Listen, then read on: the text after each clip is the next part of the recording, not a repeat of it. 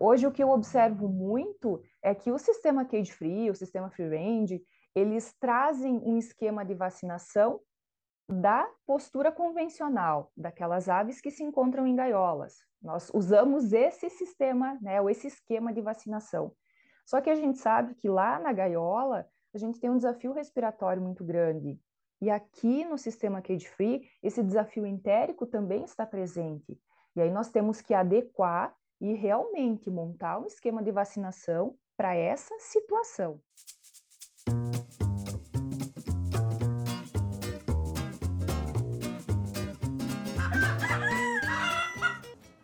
Olá, Avilovers! Sejam bem-vindos a mais um episódio do Avicast, o podcast da Academia da Avicultura. Meu nome é Gabriela Dal Ponte e hoje eu terei o prazer de entrevistar a médica veterinária Cláudia Biff.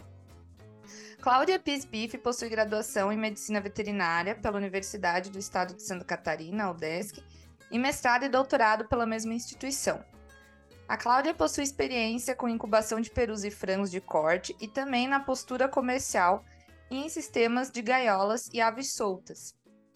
Além disso, atualmente, ela atua como professora universitária, ministrando a disciplina de doença das aves. E hoje, então, a gente vai conversar um pouquinho sobre essa experiência que a Cláudia tem, que não é tão comum, que é a experiência com o sistema de criação de poedeiras em sistemas cage free ou livre de gaiolas. Cláudia, quero agradecer que você está aqui conosco hoje para compartilhar um pouco do, desse conhecimento sobre esse sistema aí que vem ganhando mais, cada vez mais espaço no mercado, mas traz vários desafios diferentes do que o sistema de poedeiras comercial, né? Muito obrigada.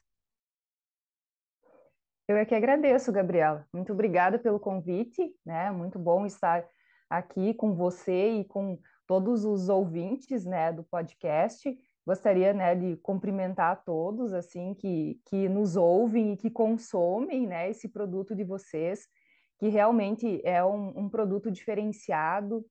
Uh, participar, né, e ouvir os podcasts que são uh, feitos, né, com trazendo muito conteúdo para toda, todas as pessoas, e eu, eu sou particularmente consumidora também, né, dos produtos de vocês, então eu sei que são produzidos com bastante qualidade, que trazem realmente muita informação do que vem acontecendo, né, na, na avicultura de uma forma geral. Então eu gostaria de agradecer o convite, muito obrigada, e espero poder contribuir um pouquinho, né, com uh, o pouco, né, do conhecimento que eu tenho também com relação aos sistemas de produção, tanto em aves soltas como em gaiola, né, eu trabalho com os dois sistemas, e, e eu sempre comento assim, eu acho importante a gente sempre disseminar o conhecimento, né, porque o conhecimento, ele não é para nós, o conhecimento é para ser difundido, é para ser disseminado, para que todas as pessoas tenham acesso e conheçam um pouquinho porque muitas vezes aquele problema que de repente né, pode estar tá sendo problema de alguém,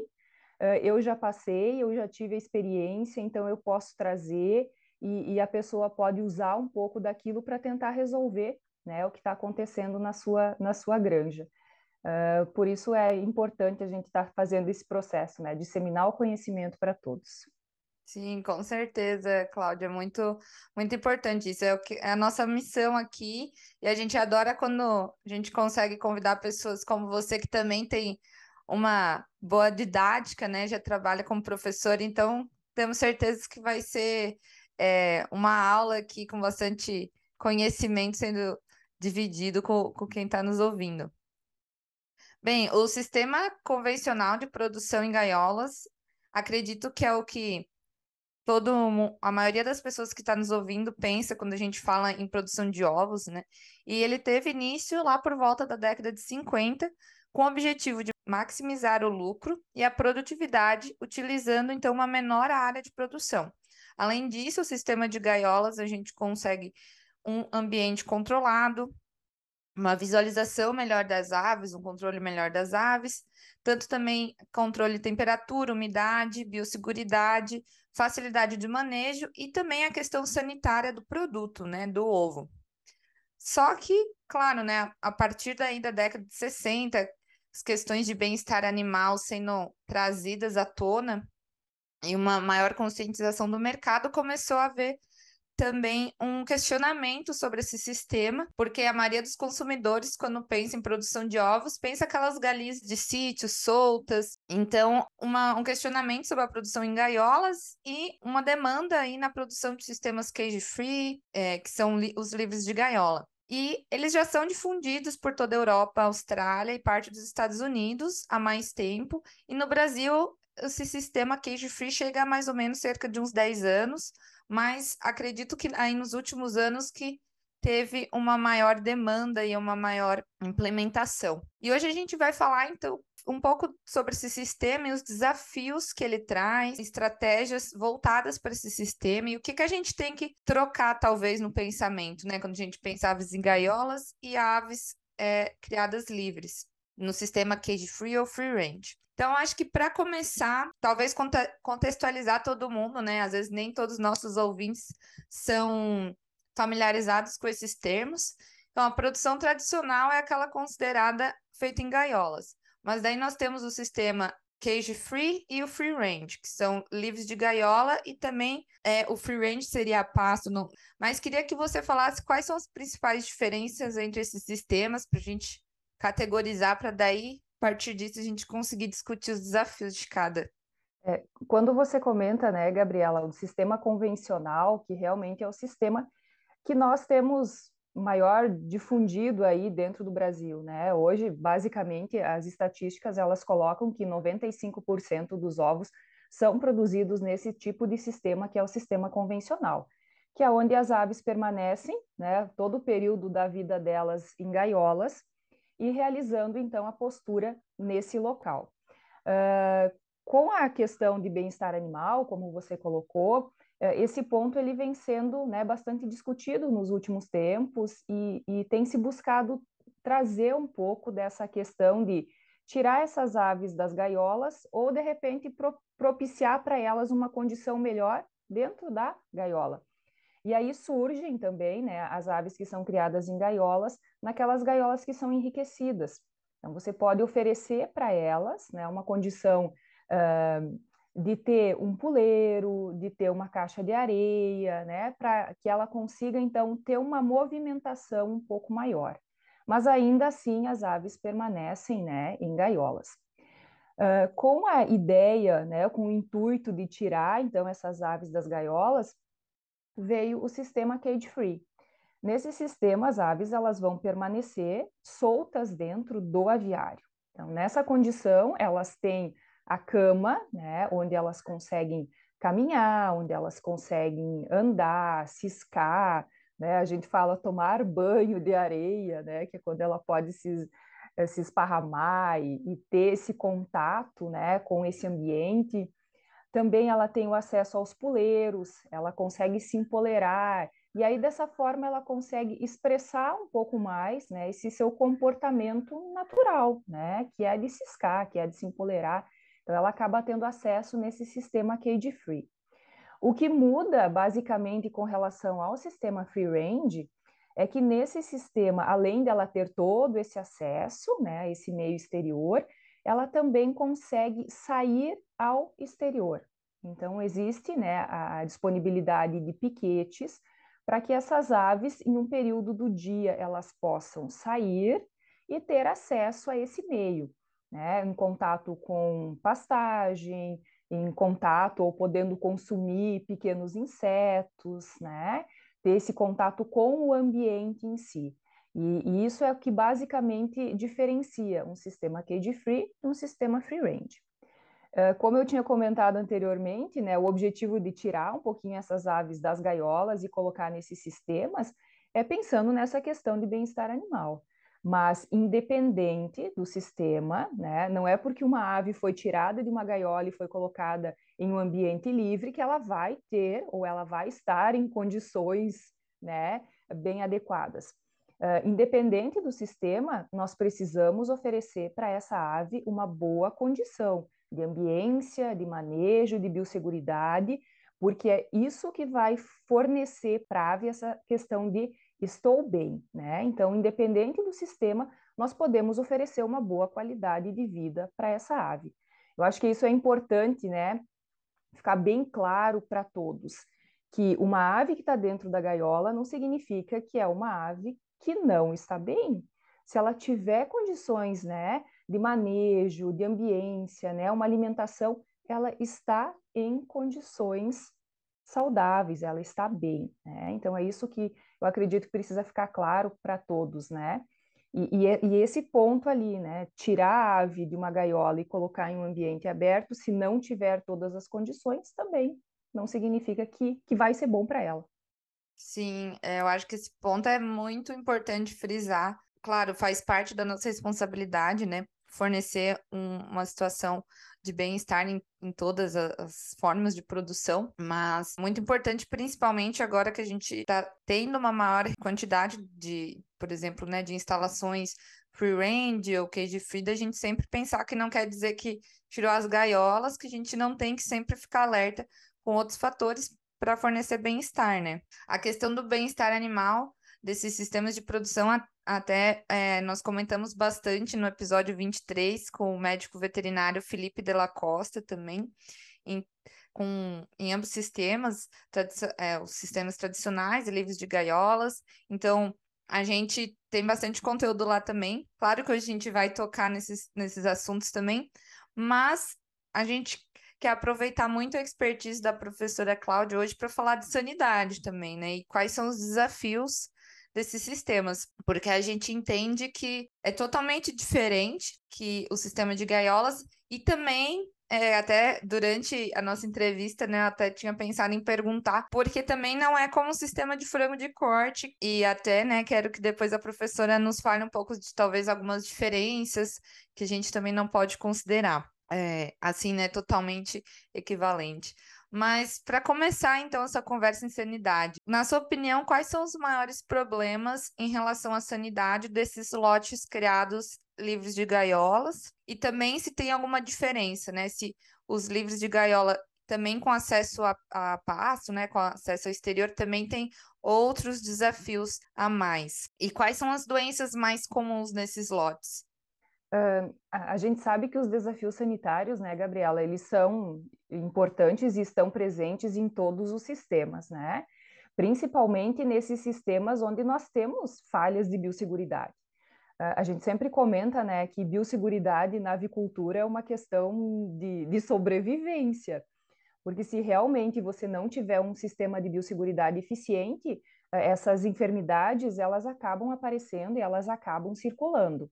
É claro, elas também vão ser agravadas, né, a partir do momento em que nós tivermos falhas em manejo, em ambiência, e aí, consequentemente, né, elas acabam aparecendo de uma forma mais intensa nesses locais que falham, né, nesses pontos.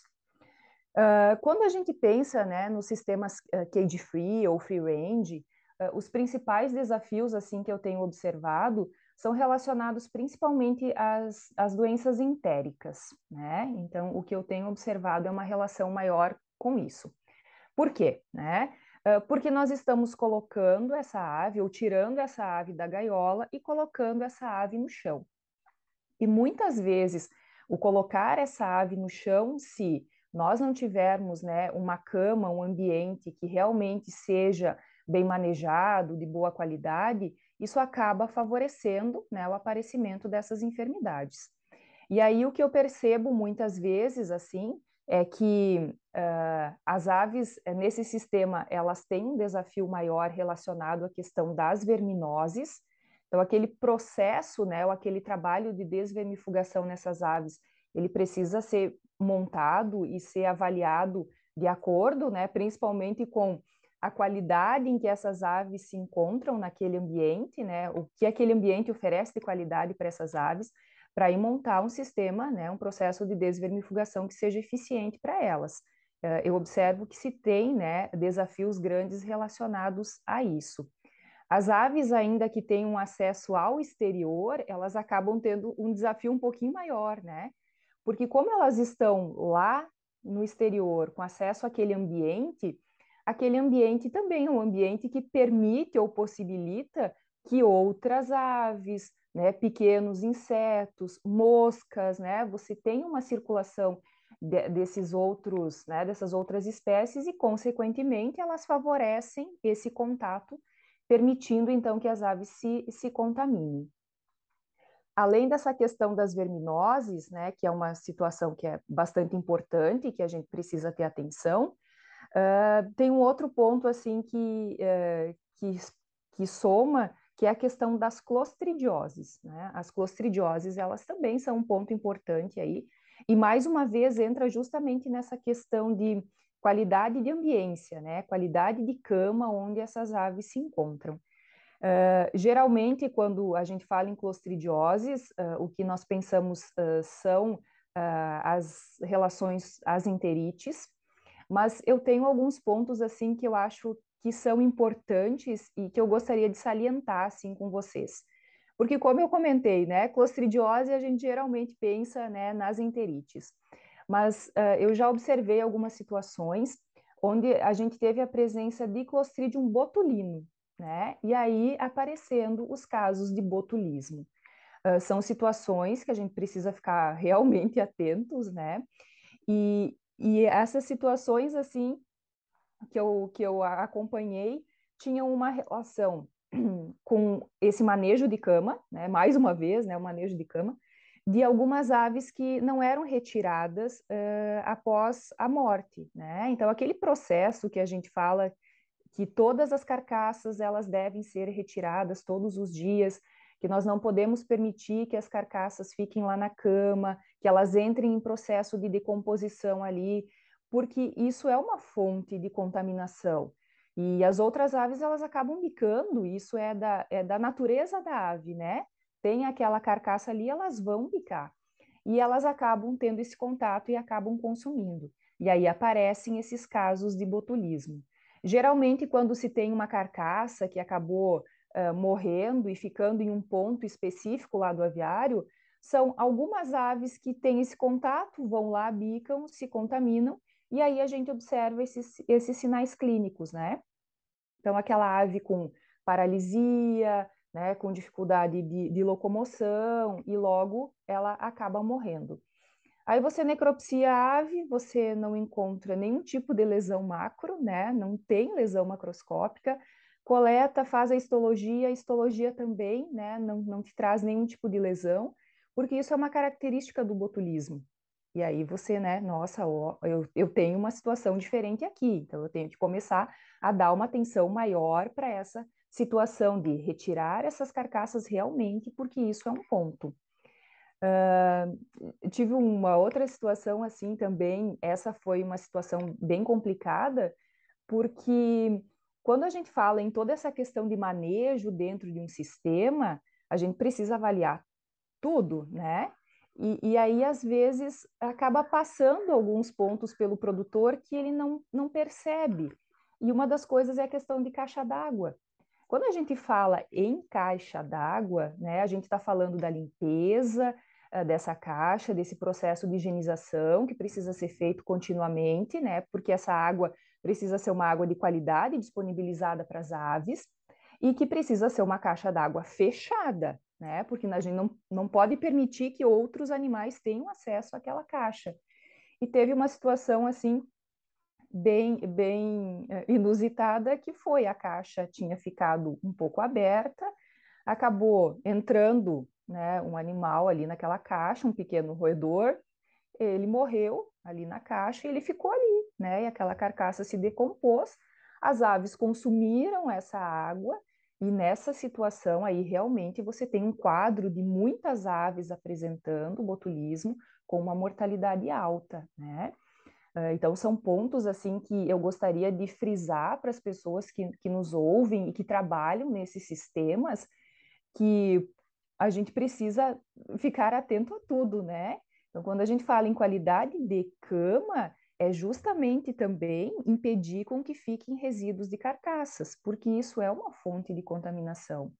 Uh, a questão, né, como eu falei da caixa d'água, de observar essa caixa, de fazer a limpeza da caixa, uh, também.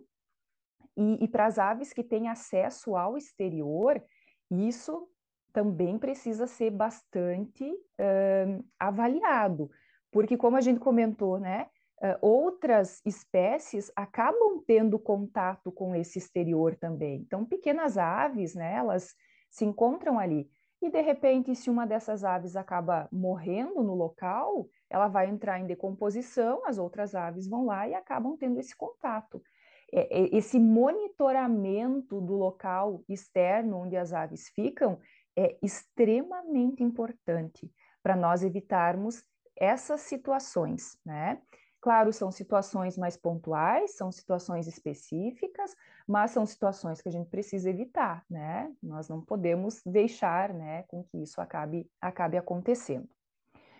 Uh, um outro ponto, assim, que eu observo também com relação a essas doenças, né, mais entéricas aí que a gente observa nas aves criadas uh, no sistema uh, solto, e aí principalmente nos momentos de recria, né, nas fases de recria, que são as coccidioses. É, a coccidiose também acaba sendo um problema importante, mas aí principalmente nas aves na fase de recria. Dificilmente assim a gente acaba observando problemas relacionados na produção. Né? Na produção, assim, realmente chama um pouco a atenção a colibacilose. Né? A, a Escherichia coli, a nossa grande amiga que se encontra presente, né, basicamente em todos os, os processos, aqui ela tem um fator importante também, né? E aí essa colibacilose muitas vezes ela acaba sendo responsável por ocasionar quadros de salpingite, né? Porque aí nós temos mais uma vez a questão da cama não bem manejada. Essas aves elas acabam tendo esse contato, né? E muitas vezes um contato também com um ninho que não se encontra com uma, uma boa qualidade, né? Uma boa higienização e acaba favorecendo a ascendência da Escherichia coli e levando a quadros de salpingite. Para aves que se encontram em fase de produção, isso é extremamente ruim, né? Porque são aves que deixam de produzir e aí nós acabamos perdendo em termos de produtividade. Uh, a Escherichia coli, né, não, não ocasiona só salpingites, como nós sabemos, né? Todas as ites são ocasionadas aí basicamente por Escherichia coli. E ela acaba favorecendo também, né, depois o aparecimento aí de doenças respiratórias, ou muitas vezes acaba cursando junto com essas doenças respiratórias, que acabam acontecendo no sistema de, eh, de aves soltas, né? Isso a gente geralmente, né, tem essa, esse pensamento de que doença respiratória é um problema relacionado a aves de gaiolas, né? Porque nas gaiolas a gente tem uma densidade muito alta, e acaba favorecendo essa disseminação desses agentes virais que geralmente levam né, os quadros respiratórios. Mas acontece nas aves soltas também. Né? Então, nós temos que ter atenção a essas doenças respiratórias, fazendo aquele manejo adequado de cortina, de ambiência, né? Porque isso é um ponto que acaba favorecendo aí uh, essas, essas enfermidades. O que a gente observa relacionado às doenças respiratórias entra aí principalmente bronquite infecciosa, né? Eu acho que a bronquite realmente é a principal doença respiratória envolvida nas aves de, eh, de produção de ovos, né? Na postura, de uma forma geral, a bronquite é um grande problema. Associado à bronquite, nós temos o micoplasma. É, infelizmente, ele é uma realidade na postura comercial, né? Se tem uma circulação grande de micoplasma. E também né, o pneumovírus. O pneumovírus ele acaba participando desse processo respiratório também. Né? Uh, só com relação ainda às doenças entéricas, eu queria comentar com relação a, a, um outro ponto que é extremamente importante, e aí não é uma relação só com a postura comercial, mas é de uma forma geral na avicultura industrial, que são as salmonelas. Né? A salmonelose hoje é o, o, grande gargalo, assim, é o grande problema sanitário que a gente enfrenta e que a gente precisa uh, conseguir controlar. Né? E isso acontece, como eu comentei, na avicultura industrial de uma forma geral, não é, não é particular da postura. Né? Então, eu observo assim que esses seriam os, os problemas sanitários assim que a gente tem um enfrentamento maior. E aí, Gabriela, uma das coisas que me faz pensar e que me chama um pouquinho a atenção e que eu gostaria, né, que as pessoas que trabalham aí na postura, aqueles que porventura venham a trabalhar na postura, que venham para esse tipo de sistema, é que a gente adeque principalmente os nossos programas de vacinação para esse tipo de criação. Uh, hoje, o que eu observo muito é que o sistema cage-free, o sistema free-range, eles trazem um esquema de vacinação da postura convencional, daquelas aves que se encontram em gaiolas. Nós usamos esse sistema, né, ou esse esquema de vacinação. Só que a gente sabe que lá na gaiola, a gente tem um desafio respiratório muito grande. E aqui no sistema cage-free, esse desafio entérico também está presente. E aí nós temos que adequar e realmente montar um esquema de vacinação para essa situação, né? Porque aí sim nós vamos ter a vacina trabalhando, né, e nos auxiliando nesse processo de evitar com que essas aves manifestem esses quadros clínicos. Era até a minha pergunta, os protocolos de vacinação também, quando a professora estava falando, né, dos problemas respiratórios, me veio essa pergunta, né, como que seriam os, os esquemas de vacinações, se seriam diferentes, né, a professora acabou já respondendo, acho que é um ponto muito interessante e importante, né? E mas a implementação de vacinas diferentes também no sistema cage free ou é o programa que tem que ser adaptado mesmo em questão de, de aplicação, de momento, enfim? É, essa questão dos, dos protocolos de vacinação, a gente precisa avaliar e colocar um protocolo que realmente seja uh, interessante para aquela determinada situação, né? Para aquela determinada região. Então, a gente sabe que tem regiões que têm um desafio maior por, uh, por colibacilose, por salmoneloses, por micoplasmas. Então, esses protocolos, eles precisam ser adequados para aquela determinada situação, tá? E, e, é isso que, que eu eh, né, acabei comentando, assim, vamos trabalhar dessa forma, vamos adequar o nosso protocolo para o nosso desafio. Eu não posso querer que o protocolo que a Gabriela usa lá nos Estados Unidos ele vai proteger as minhas aves aqui, né? São situações, são desafios diferentes. A gente precisa fazer essa adequação. E isso é um ponto assim que uh, eu percebo que falta um pouquinho, né? A gente adequar os nossos protocolos. Você conhece a Academia da Avicultura? Nós somos a primeira escola online de avicultura do Brasil e a nossa missão é levar ciência avícola para o campo, ensinando pessoas de forma acessível e flexível. Por isso, nossos cursos online são assíncronos, ou seja, você vai poder adaptar os cursos na sua rotina, e não o contrário. E todos possuem certificação. Dê uma olhadinha no nosso site, nós temos cursos nas diversas áreas da avicultura e todos ministrados por profissionais experientes e qualificados. Dentro do nosso portfólio, nós temos curso de doença de gumboro, sanidade, coccidiose, incubação, nutrição e imunidade, Programa Nacional de Sanidade Avícola e muito mais. Então entre no nosso site www.academiadaavicultura.com.br. E outro ponto muito importante é a cama, né? Como você comentou das enterites e agora esse contato com a cama são produções que vão ficar por um longo período, né, nesse galpão com essa cama. Então eu queria que a professora contasse um pouco como é, como que essa cama vai influenciar, né, no estado sanitário e como que seria uma, um bom manejo, como que se deve manejar a cama, o que deve se atentar, alguns quesitos, porque, por exemplo, né, a gente trabalha muito com cama no frango de corte, mas a gente tem um, um, um, ciclo curto, a gente pode fazer aí a fermentação da cama, usar produtos, enfim. Como que a gente consegue fazer um bom manejo da cama nesses lotes que são é, longos, né? Ciclo longo. É, a questão da cama, eu sempre coloco assim, né? A cama é um fator primordial, independente do sistema de produção. A partir do momento em que você coloca essas aves uh, no chão, você precisa obrigatoriamente ter uma cama, né? Que seja uma cama de qualidade, né? Qualidade uh, física, né? E qualidade microbiológica também, porque essas aves elas vão passar é, imagina, 80, 90 semanas sob essa cama. E aí essa cama ela precisa ter um manejo adequado para você conseguir levar essas aves até o final do ciclo de produção.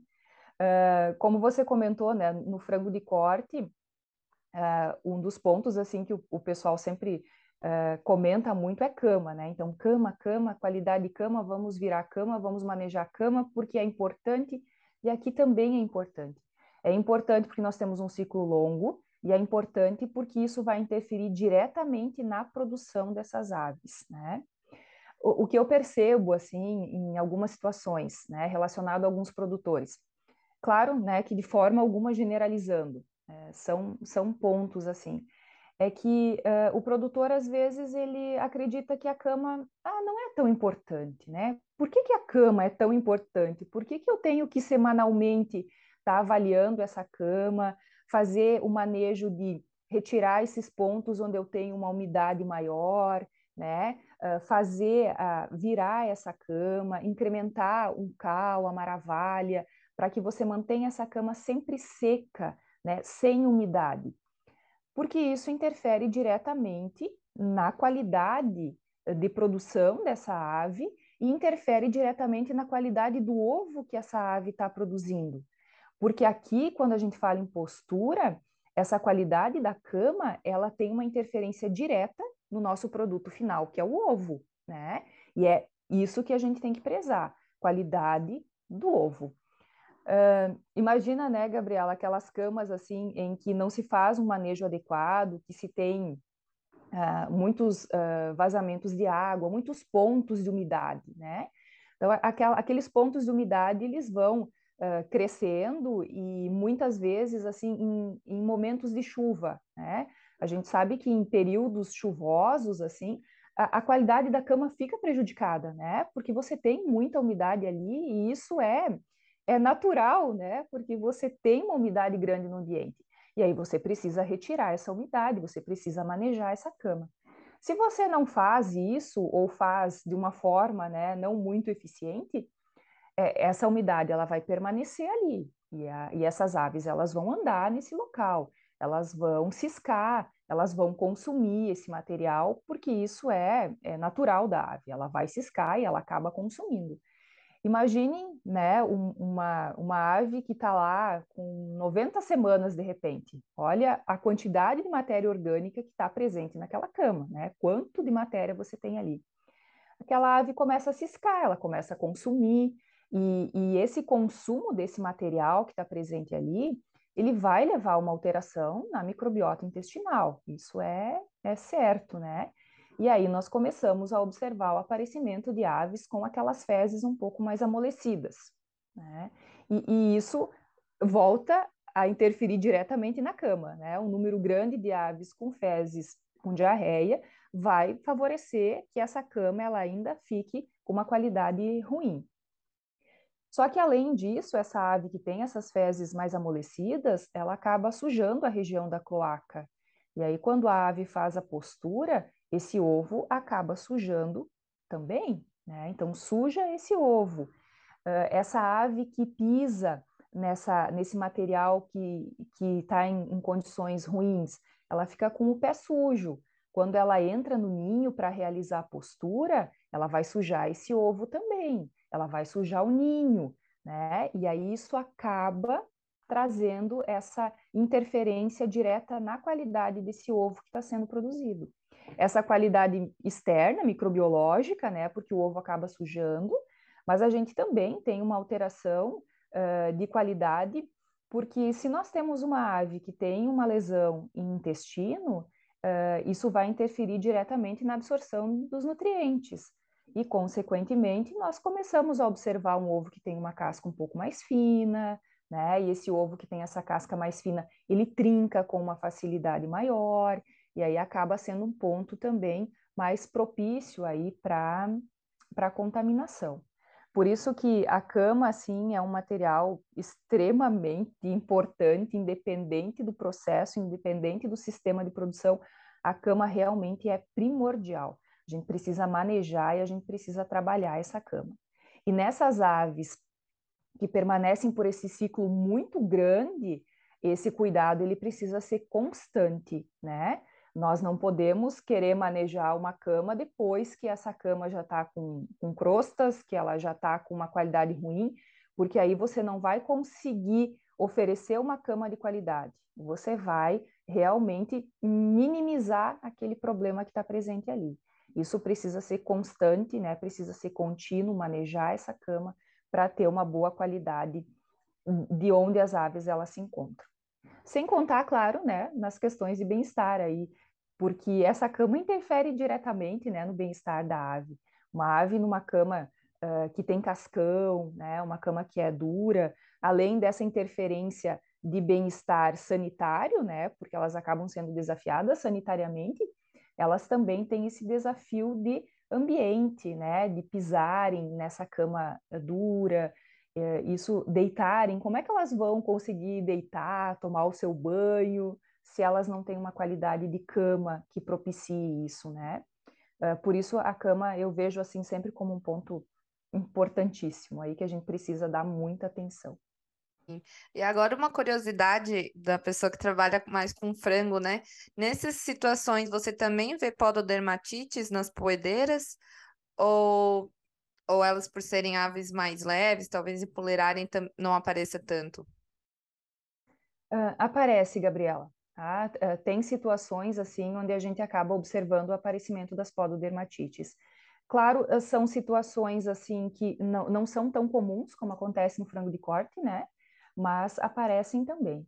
O que, o que algumas vezes chama atenção, agora que você comentou, eu lembrei de, uma outra situação, é que muitas vezes essas aves que ficam nesse ambiente, nessa cama né, eh, bastante úmida, elas acabam formando na ponta das unhas algumas, eh, a gente chama né, de eh, bolotas, porque vai aderindo aquele material de cama na ponta ali, na unha dessa ave, e ela fica com aquelas bolotas que dificulta muito o processo de locomoção dela, né? Então ela acaba tendo uma dificuldade para se locomover, e isso também é ruim, porque no momento em que ela vai eh, para o ninho para realizar a postura, muitas vezes ela acaba quebrando o ovo lá dentro do ninho, né? Então ela entra lá uh, com aquele material, bate no ovo, acaba trincando, acaba quebrando.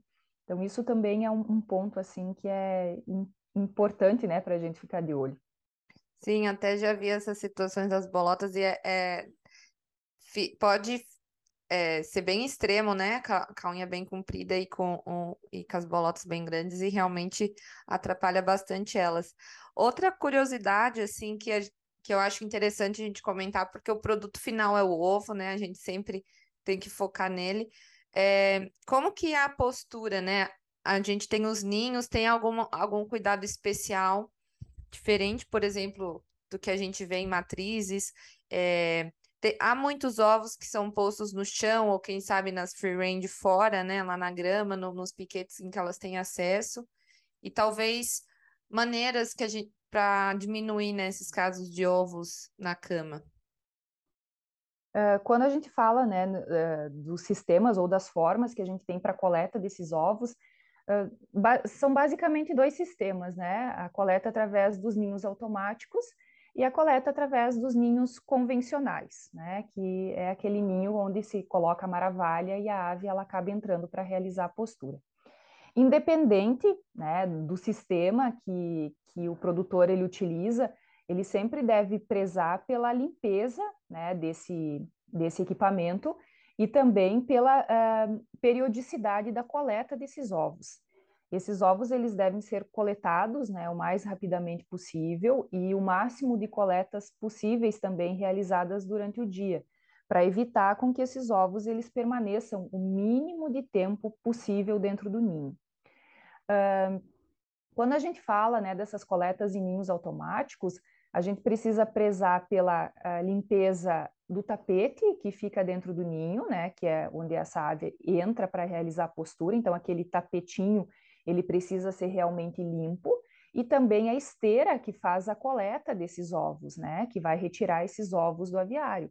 Uh, são pontos aí que precisam ser limpos para nós evitarmos, né, contaminação desse produto no momento em que é realizada a postura. E nos ninhos convencionais, a, a qualidade do material do ninho, né? Então, precisa ser realizada a troca desse material uh, frequentemente a partir do momento né, em que a gente observa que o ninho ele está com uma sujidade e essa maravilha precisa ser trocada para que o ovo ele não permaneça nesse local que tem uma maior contaminação. O que eu gosto assim sempre de frisar e de recomendar é que os ninhos eles sejam fechados no período da noite, né? Ou no finalzinho da tarde. Uh, fechar os ninhos para evitar que as aves elas entrem e, e durmam ali, né? Porque acaba acontecendo. A ave, se o ninho fica aberto, a ave entra, ela dorme, e aí ela acaba favorecendo uh, a, o aumento de sujidades nesse ninho, né? Que às vezes ela leva com o pé, às vezes ela pode defecar lá dentro daquele ninho, e aí esse material acaba contaminando de uma forma mais, uh, mais intensa.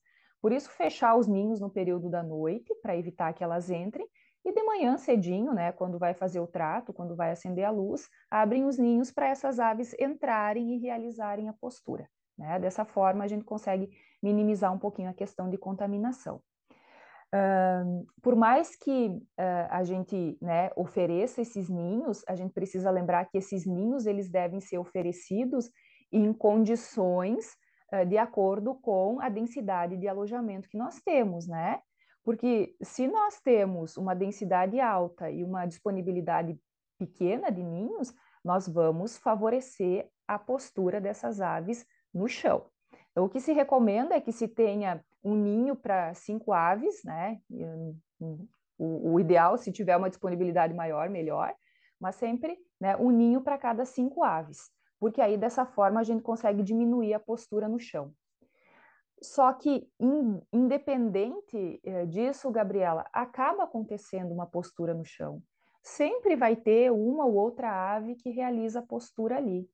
E, e aí é importante que a gente dê uma atenção para fazer um manejo adequado dessas aves, principalmente no momento em que elas são transferidas da recria para a produção. Porque quando a gente transfere elas para a produção, é nesse momento que elas passam a ter contato com esse ninho, que até então ele é estranho para elas. E, e para que, que ele serve? Né? Elas têm que entender para que, que aquilo serve. E aí nós temos que manejar essas aves para que elas entrem no ninho, né? Fazer esse treinamento delas, para que elas reconheçam esse local, para posteriormente elas realizarem a postura ali. Né? Então, o, o treinar para que as aves entrem no ninho é importante. Dessa forma, nós diminuímos essa, é, essa possibilidade de ovos no chão. Mas mesmo assim, como eu comentei, 2, 3% de ovos de chão, eles acabam sendo comuns nesses sistemas de, de criação. Quando a gente fala no sistema free range, uh, o, o que é que se recomenda é que essas aves elas sejam soltas preferencialmente depois das 11 horas, meio-dia, né, que você solte essas aves para o exterior. Porque aí, geralmente, até esse horário, a grande maioria das aves já realizou a postura. E aí a, a, probabilidade de você ter ovos que são postos no exterior, ela acaba sendo menor. Né? E aí dessa forma você diminui também essa possibilidade de contaminação. Se você liberar as aves muito cedo, sim, você vai ter uma produção maior de ovos acontecendo lá fora. Qual que é a legislação ou, ou se tem alguma regulamentação com esses ovos de cama? De, pode ser usados? Tem uma higienização que eles vão sofrer específica ou eles são descartados? Uh, com relação a, esse, a, a, essa coleta né, desses ovos, então, uh, o, o que eu sempre recomendo, assim, Gabriela, é que quando o, o, funcionário ele chega de manhã cedinho lá, né, sete horas da manhã para iniciar o processo de coleta, é que ele colete primeiramente os ovos de chão, né, esses ovos de cama. É, é o primeiro ovo que ele precisa coletar. Uh, por quê? Uh, primeiro, para a gente evitar que esse ovo fique ali naquele, naquele chão e, a, e tenha uma carga de contaminação maior. E segundo, também para evitar que as outras aves façam a postura no chão, né? Porque se uma ave vê aquele ovo no chão, ela acaba também, né, se sentindo estimulada a colocar o ovo ali. Coleto primeiramente os ovos de cama, eu acabo diminuindo essas duas situações. No momento em que se faz essa coleta, esses ovos eles devem ser ovos coletados de uma forma separada. Aquele ovo que é um ovo de chão, ou aquele ovo que é um ovo, mesmo um ovo de ninho, mas que apresenta uma sujidade, ele deve ser coletado separado. Então, você vai ter as bandejas com esse tipo de ovo. Você já faz uma pré-seleção lá dentro do aviário, separando esses ovos que são ovos de chão. Uh, quando esses ovos eles chegam, né, e vão para a sala de ovos, eles são uh, vão passar pelo processo de limpeza e de classificação. Esse processo de limpeza ele é feito através da higienização dos ovos uh, com água quente, né? Então você faz a higienização dos ovos com água quente, geralmente a uma temperatura de 35 a 45 graus. Essa água é uma água clorada, se trabalha, né? A legislação permite que você trabalhe com até 50 ppm de cloro. Se faz a lavagem desses ovos, uh, esses ovos passam pelo secador, secam, e aí depois eles são classificados, né, de acordo com o tamanho e são separados. Essa é uma orientação que eu também sempre passo, assim. Uh, esses ovos, que são ovos de ninho, uh, que são ovos de chão, desculpa, são ovos para a gente evitar mandar ele para o mercado consumidor. Né? Faz, fazer o que então com esses ovos? Destinar para aqueles mercados que têm um consumo rápido. Ah, uma panificadora, um pastifício, né? Que ele vai pegar aquele ovo, ele já vai processar aquele material e aí ele já vai para um consumo rápido. Não disponibilizar isso pro consumidor, né? Porque o ovo vai para a prateleira do supermercado. A gente sabe que as condições de armazenamento dentro dos supermercados, né, muitas vezes elas não são lá muito satisfatórias. E aí esse ovo, principalmente no verão, assim, em períodos mais quentes, ele pode começar a mofar e aí a gente pode ter uma, uma contaminação acontecendo ali. Por isso não é interessante. É, é, é uma recomendação minha, assim, né? Não não não está escrito na legislação isso, né, Gabriela? até a forma de lavagem desses ovos é a mesma forma que é feita com os outros ovos também, uh, mas é uma recomendação minha, assim, não vamos destinar para um consumidor direto, né? Vamos destinar para um outro tipo de mercado que consuma isso de uma forma mais rápida. Você quer que a sua empresa apareça aqui no Avicast? Mande um e-mail para mim gabriela.academiadavicultura.com.br para saber um pouco mais das oportunidades de patrocínio aqui do nosso podcast. É, professor, e mais alguns pontos, acho que a gente comentou bastante coisa bem interessante, mas teve algum ponto de manejo que deve ser atentado, né, que é diferenciado aí com, em sistemas cage free, free range, que a gente não comentou, a professora quer comentar, talvez? Nesse, uh, nesses sistemas, a, a gente comentou né, da questão de qualidade de água, que é extremamente importante, Uh, e independente do sistema também, né, nós temos que ter uma atenção muito grande com a qualidade da água que está sendo oferecida para as nossas aves. E aí eu gosto de frisar sempre não só a questão da análise microbiológica, ou mesmo da análise físico-química dessa água, mas também a questão da limpeza, da higienização, onde essa água fica armazenada a, a caixa d'água, a limpeza dos bebedouros, né, que deve ser feita periodicamente, a limpeza dos nipples. Então, esse processo de higienização para poder oferecer para a ave uma água de qualidade, porque isso interfere diretamente em todos os aspectos, né? Isso é, é, é sabido. Uh, um outro ponto que eu gostaria de ressaltar, assim, principalmente para essas aves que têm acesso ao exterior, uh, a gente precisa ter esses piquetes cercados, né, fechados, para não permitir de forma alguma o acesso de outros animais para esse local. Então, nós não podemos permitir que cachorros, que bovinos, né, que qualquer outra espécie circule por ali, porque eles também são fontes né, de contaminação para as nossas aves. Então, temos que manter esses piquetes fechados. Além desse piquete ser fechado, a gente precisa oferecer para essa ave um ambiente adequado também de onde ela vai realizar o pastejo. Não é simplesmente colocar as aves soltas num piquete que não tem uma pastagem adequada.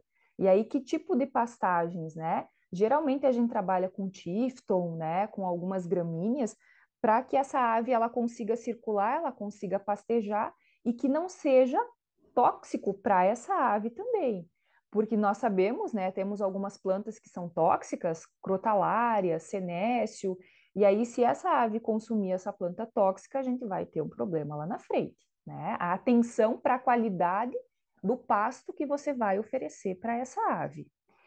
E nesse pastejo também, é, de forma alguma, disponibilizar alimento para essa ave. O objetivo, quando nós colocamos a ave para o exterior, é, é para ela poder circular, para ela poder passear, né? Para ela ter uma condição assim um pouquinho né, mais favorável aí. Mas o objetivo não é para ela ir lá se alimentar. A alimentação ela deve acontecer dentro do aviário, de forma alguma disponibilizar essa alimentação, essa ração no exterior, porque acaba atraindo outras espécies de aves, né? E aí a gente sabe que outras espécies de aves também são um ponto aí muito importante de controle, de cuidado, né? A, a gente sempre fala, né, agora, principalmente, né, com toda essa questão da influenza nos Estados Unidos, isso já está, né, nos deixando bastante preocupados aqui também. Então, pensando na questão de influenza, mas trazendo um pouco mais para a nossa realidade de dia a dia mesmo, é, as, são as verminoses, né, são os ácaros, uh, né, esses, esses piolhos que essas outras aves acabam trazendo para aquele local.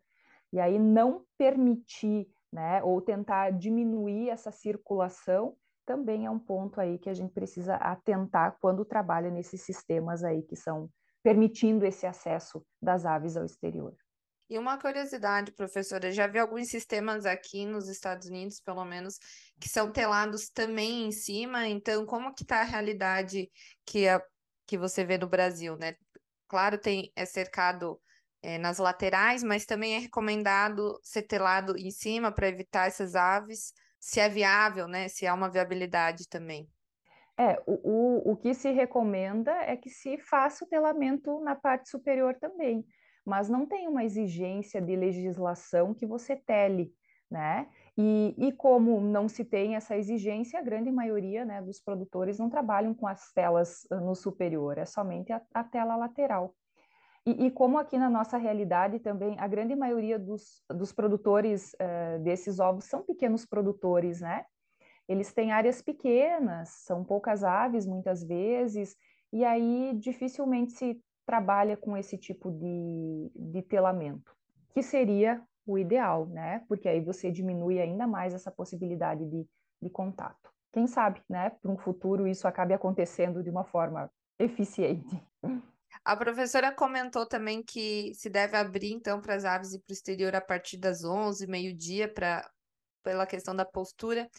E a partir do momento que abre, se fecha e elas não têm acesso para o interior, elas podem circular, indo, entrando e saindo, e se tem um máximo de tempo também que é recomendado elas ficarem nesses piquetes.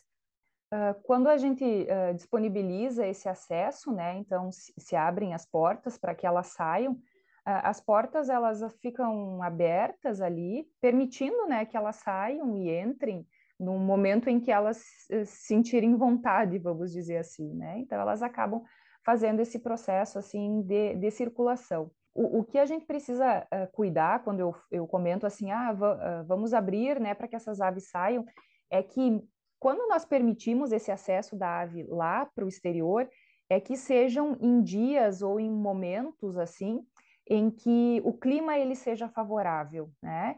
Uh, não, não se recomenda soltar essas aves em dias chuvosos, uh, quando né, você tem aquele ambiente ali com, com, muito barro, porque choveu há dois, três dias com uma chuva intensa, e aí esse, essa saída ela não é interessante, né? Porque aí essas aves elas acabam uh, tendo contato com esse material, acabam sujando, principalmente, né? acabam entrando, então nesses períodos assim mais chuvosos a gente não recomenda. Ah, em períodos, né, que o tempo tá bom, o clima tá agradável, aí elas elas saem. Com relação a tempo, ah, geralmente em torno de umas quatro horas, né, cinco horas, geralmente se solta assim ali por 11 horas, meio-dia, e quatro e meia, cinco horas, né, você já acaba recolhendo elas também. Então, elas eh, têm esse, esse tempo, assim, para que elas possam dar essa, essa circulada e, e, e conhecer um ambiente novo. Aqui, pelo menos, uma coisa que eu achei bem legal, que eu vi uma filmagem no contato que eu tive com o Free Range, foi quando neva, que ela, eu pensava que elas não iam sair, e elas saem, correm, passeiam, mas, claro, né, voltam mais rápido para dentro do interior, mas elas continuam saindo e, e ciscam e passeiam na neve, é, é bem engraçado de ver. E, professora, Agora, acho que focando um pouco no, no nosso produto, então no ovo, né, uma talvez desmistificando ou falando aí sobre informações de qualidade em relação a esse produto final, há alguma diferença nutritiva e sanitária nos ovos desses diferentes sistemas de produção? Com relação à questão nutricional, eh, basicamente, né, a, a relação é muito equivalente entre um ovo de sistema cage-free e um ovo de sistema convencional. Uh, alguns estudos, eles já vêm sendo realizados, né, eles já vêm sendo feitos, mas ainda são estudos pequenos, assim, que eu acredito que eles precisam ter uma amostragem maior para nós termos uma representatividade melhor. Né? Até tem um estudo assim que o pessoal cita bastante, se eu não me engano, acho que ele é de 2009, uh, que ele coloca que os ovos do sistema cage-free eles podiam ter uma disponibilidade menor de fósforo e zinco. Mas aí esse estudo, ele também é um estudo com uma amostragem pequena. E aí será que realmente eu posso, né, uh, tirar isso e colocar isso para uma, uma amostragem maior? Eu acredito que precisa se ter um, um, uma representatividade maior, uma avaliação, para aí a gente poder estar né, tá fazendo realmente, afirmando que existem diferenças ou não.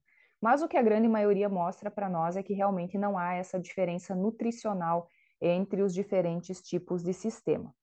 É claro que, né, se, e aí independe se é um ovo convencional, se é um ovo de sistema cage-free, se fizerem os enriquecimentos, né, com ômega 3, com vitamina E, aí sim a gente acaba tendo, né, uma, uma pequena diferença nutricional aí. Mas aí é porque nós fizemos, né, esse enriquecimento. Com relação à questão microbiológica, uh, a gente sabe que sim, esse ovo que é colocado no ninho, que é colocado nesse tipo de sistema, ele acaba sendo exposto a uma carga, né, de contaminação maior. Isso, isso é fato.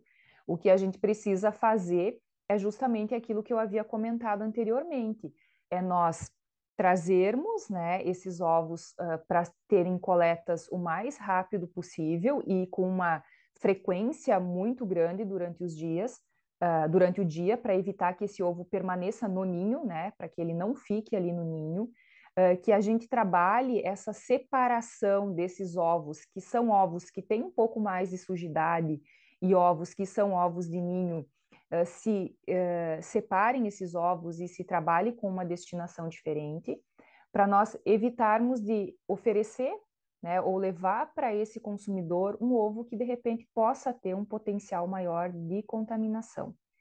Uh, associado né, esse fato de coletas, de fazer essa separação, entra mais uma vez a questão de nós oferecermos um ambiente de postura adequado, limpo, bem higienizado, para que esse ovo tenha uma menor possibilidade de contaminação. Uh, e trabalhar a qualidade da cama também, para evitar com que essas aves tenham esses quadros, né, que possam levar ao aparecimento dessas fezes um pouco mais amolecidas, que podem sujar esse ovo, sujar o pé da ave, e aí, consequentemente, ela sujar o ovo, sujar o ninho. Então, esses processos de manejo eles são extremamente importantes para a gente diminuir esse ovo que tem uma probabilidade de ter uma contaminação um pouquinho, um pouquinho maior.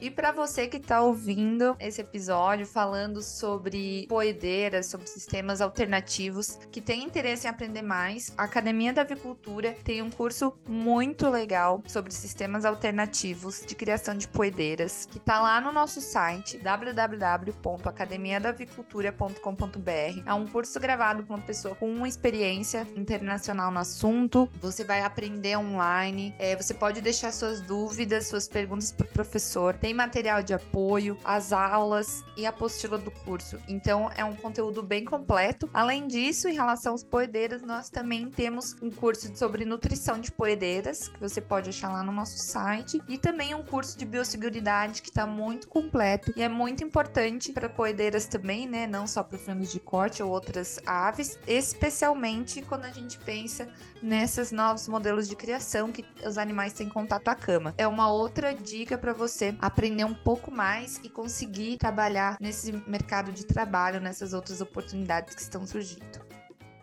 Professora, agora talvez para para quem está nos ouvindo seja interessante a gente conversar. Tem muita gente também de pós-graduação e, e, estudantes que nos escutam. Como que, é que, está o mercado de trabalho em relação à demanda desse tipo de produto? Né? Como que, que qual é a quantidade? Há profissionais capacitados para atender o setor? É um setor que está crescendo? Qual que é a, a sua visão sobre isso né? e as oportunidades para quem queira entrar nesse setor? Uh, como você comentou logo no início, né? Esse tipo de sistema ele é um sistema relativamente novo para nós, né? Basicamente 10 anos aí que a gente vem convivendo com esse setor. E, e aí isso nos traz muitas oportunidades e nos traz muitos desafios também, né? Uh, como nós estamos crescendo nesse setor, a, a gente observa que nós temos muitos consumidores que estão atentos a esse ponto, né, de nós estarmos produzindo um ovo onde nós conseguimos oferecer uma qualidade de bem-estar melhor para essas aves, e esses consumidores, eles são um, aptos a pagarem por isso, né? Então, eles têm essa consciência e eles se disponibilizam a pagar a mais por esse tipo de produto. O que eu observo é que esse consumidor ele é mais específico, assim, são pequenos mercados onde a gente consegue estar tá disponibilizando esse produto e as pessoas conseguindo pagar por eles. Uh, infelizmente, ainda, né, a, a, nossa condição é que a grande maioria da população ela acaba consumindo, ela acaba comprando um produto pelo preço, né? Isso é o que a grande maioria da população coloca, que é a questão de preço. E esse ovo, ele é um ovo diferenciado. Olha o que a gente comentou, né? De todo esse cuidado, todo esse manejo, toda essa atenção que essas aves precisam ter. Isso, claro, agrega um valor nesse produto. E muitas pessoas elas não têm condições de pagarem por isso, né? Não, não é que elas não se preocupam, que elas não gostariam. Muitas vezes elas gostariam de consumir esse produto, né? Porque elas se preocupam, é um, é um dos pontos que, nossa, elas levam em consideração, mas elas não têm um valor, né? Uma condição econômica para poder estar tá consumindo esse tipo de produto. Eu vejo que existe sim um mercado muito grande para ser alcançado ainda, né? O nosso mercado ele é pequeno, mas ele é um mercado que tem uma grande capacidade de expansão. Né? Eh, cabe a nós, técnicos, também, auxiliar nesse processo de divulgação desses diferentes sistemas que nós temos. Porque, como você também comentou, né, muitas vezes as pessoas elas não têm um conhecimento de o que é esse tipo de sistema, né? Como é que acontece isso? Elas chegam lá no supermercado, elas olham aquela embalagem e aí elas veem, nossa, cage free. Né? O, que, que, é isso? Né? O, o que, que, isso quer dizer? Uh, fazer essa divulgação para a comunidade, para as pessoas de uma forma geral, é importante, porque aí elas também passam a ter né, um conhecimento melhor do, do processo. E, e como isso é um mercado novo, cheio de oportunidades e de desafios, isso vale para nós profissionais, né, para nós médicos veterinários também. É, é desafiador, né? mas ele nos traz muitas oportunidades. Desafiador porque, como o sistema é novo, entram, a, a gente utiliza muitas coisas que vêm da postura convencional para esse nosso sistema, e, e, isso vem desde a, própria linhagem, né, Gabriela? O, o, o que é que se fez não se desenvolveu uma linhagem que seja específica para esse sistema de criação, ainda, né? Acredito que eles já, já estão trabalhando nesse processo, mas ainda não temos. Nós pegamos aquela ave que estava na gaiola e nós colocamos no chão. Só que nós não podemos tratar essa ave da mesma forma que era no sistema de gaiola. Elas têm condições diferentes, elas têm situações diferentes, desde a questão alimentar, né? Essa ave ela tem um gasto energético muito maior. Ela precisa de uma ração que tenha um teor de energia maior. Ela precisa ter um consumo diário maior também, porque ela gasta muita energia nesse processo, né? De andar, de ciscar, de pular. e isso demanda né, essa atenção pensando na questão de qualidade de nutrição que nós vamos oferecer para a ave. Então, nós temos que trabalhar essa questão de genética também e trazer para manejo e a parte sanitária. Uh, a questão das vacinas, né, fazer uma adequação para sistemas de vacina que realmente sejam importantes para aquela condição, uh, a questão de manejo, né, você mesmo comentou o manejo de frango de corte, de uma cama de frango de corte, que fica lá 40 dias, eh, o manejo é o mesmo para uma ave que vai ficar 100 semanas, né? A, a, qualidade ali, a forma, ela vai ser diferente. Então, nós temos que trazer isso tudo para a realidade desse tipo de sistema. Trabalhar nesse sistema, estudar esse sistema e disseminar esse conhecimento desse sistema, né? Porque as, as dificuldades que eu tenho uh, são dificuldades que outro colega pode estar tá tendo também. Então, nós temos que trabalhar para que esse sistema seja realmente um sistema interessante e realmente com uma boa produtividade para todos, né? Uh, e aí também eu vejo a questão, pensando no profissional médico veterinário, é que ele precisa trazer todos esses pontos aí e se adequar a esses pontos, né? Uh, se especializar, uh, estudar, ler, eh, testar, né? Porque muitas das coisas a gente vem aprendendo na prática. A gente está testando ali no dia a dia e está vendo, opa, isso aqui realmente tem um resultado bom, então vamos continuar realizando dessa forma. Uh, muitos profissionais, assim, uh, têm buscado, né, esse conhecimento, mas mesmo assim eu vejo que ainda são poucos, Gabriela são poucos profissionais assim que estão uh, se disponibilizando a fazer, a, a vir para essa área. E, e, quando eu falo vir para essa área, assim, não é pensando especificamente na postura comercial, mas é na avicultura de uma forma geral, sabe? O que eu tenho conversado, assim, com alguns colegas, e eles têm trazido essa necessidade, assim, de ter profissionais capacitados, disponíveis no mercado. Assim, eles estão tendo também bastante dificuldade com relação a profissionais na avicultura. E aí uma das coisas assim que eu tenho buscado fazer, né, estando dentro da universidade, é, é fomentar isso com os alunos, é trazer toda essa questão de, olha como a avicultura é inovadora, né? Olha as tecnologias que nós temos disponível no mercado, olha quantas coisas interessantes acontecem na avicultura e elas acontecem de uma forma muito rápida. A importância que a avicultura tem dentro do setor econômico do Brasil, né? Nós precisamos ter profissionais habilitados, capacitados para trabalhar nesse setor. E aí eu busco mostrar isso para eles, né? Para ver se eu consigo trazer mais pessoas aí que se disponibilizem a vir para o setor da avicultura, que realmente né, é uma área interessantíssima. E, e eu sempre falo, né, até os alunos às vezes brincam: ah, professora, mas para você tudo é legal, você gosta de tudo. Eu disse, mas claro, a partir do momento em que você faz aquilo que você gosta, aquilo que você ama, tudo é legal, tudo é interessante. E a avicultura, para mim, é, é, a minha vida. Eu sempre trabalhei na avicultura, né? Desde que eu estava na época da graduação até, até agora, eu sempre trabalhei com avicultura. E realmente a avicultura é apaixonante, né, Gabriela? Como não se apaixonar pela avicultura?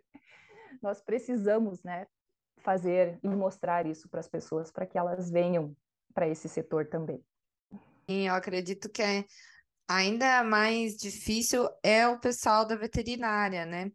Que ainda o pessoal da zootecnia, um pouco o pessoal da agronomia vai para a avicultura também, mas eu noto que cada vez mais o pessoal da veterinária é muito focado em pequenos, né? Em clínica, e é difícil porque o mercado é bem saturado. Eu acho que isso é uma coisa que tem que ser propagada, né? A avicultura é tão grande, tem tantas oportunidades bons salários também, comparado aí quando você vai começar em outras áreas. Então, e oportunidade. E o que me chamou também muito, né, quando eu que, que fiz veterinária também, e me chamou na avicultura foi a tecnologia, né? O quanto de pesquisa, o quanto é rápido a, a, o, o aprimoramento, enfim. Então, essa parte acho que é muito apaixonante e, quem sabe, traga muito do pessoal mais jovem, né? A, a se interessar para a nossa área. Então, acho que é um ponto bem importante. E até a professora falou, né, das questões de aprimoramento e tudo. Agora vou é, para quem tem interesse, né, e está com nós até agora no momento, a, a gente da Academia da Avicultura tem um curso nos, de sistemas alternativos aí de produção de ovos e também um curso sobre nutrição é, para poedeiras, então, para quem tiver interesse, né, até a professora estava comentando que ela fez o curso dos sistemas alternativos, e acho que é muito interessante para os profissionais e para quem está se formando agora é, entender um pouco melhor, né, sobre esses sistemas, porque talvez seja uma grande oportunidade aí, né, como não há tantas pessoas ainda capacitadas. É isso, isso mesmo, Gabriela, né? Buscar essa informação, buscar esse conhecimento. Uh, o conhecimento, ele, uh, é, essa frase, né? Ela é uma frase que é batida, mas ela é extremamente verdadeira. O conhecimento, ele nunca é demais. E o conhecimento ele vai ser teu, independente do local que você for. O conhecimento é teu. Busquem esse conhecimento, estudem, façam cursos.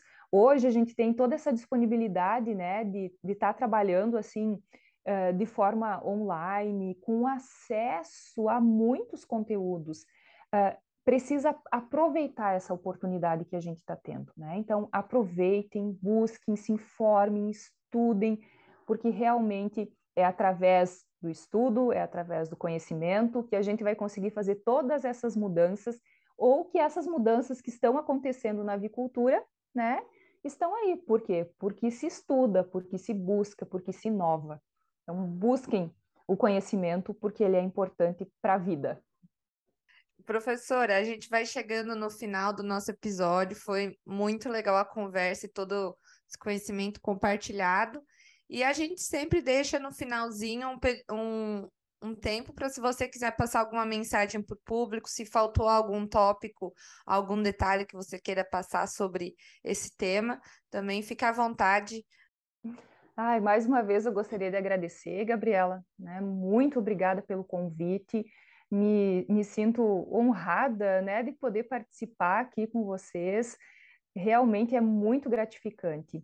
Uh, como eu comentei, a minha vida ela a, gira em torno da avicultura, né? Desde que eu me formei, uh, trabalhei em agroindústrias, depois voltei para a universidade, fiz mestrado, fiz doutorado, e, e, hoje eu consigo aliar a prática da docência, uh, que é uma coisa que eu gosto muito, assim, né? Eu gosto muito da, da, da docência, de estar com os alunos e, e eu consigo trazer um pouquinho dessa minha prática de dia a dia para eles também.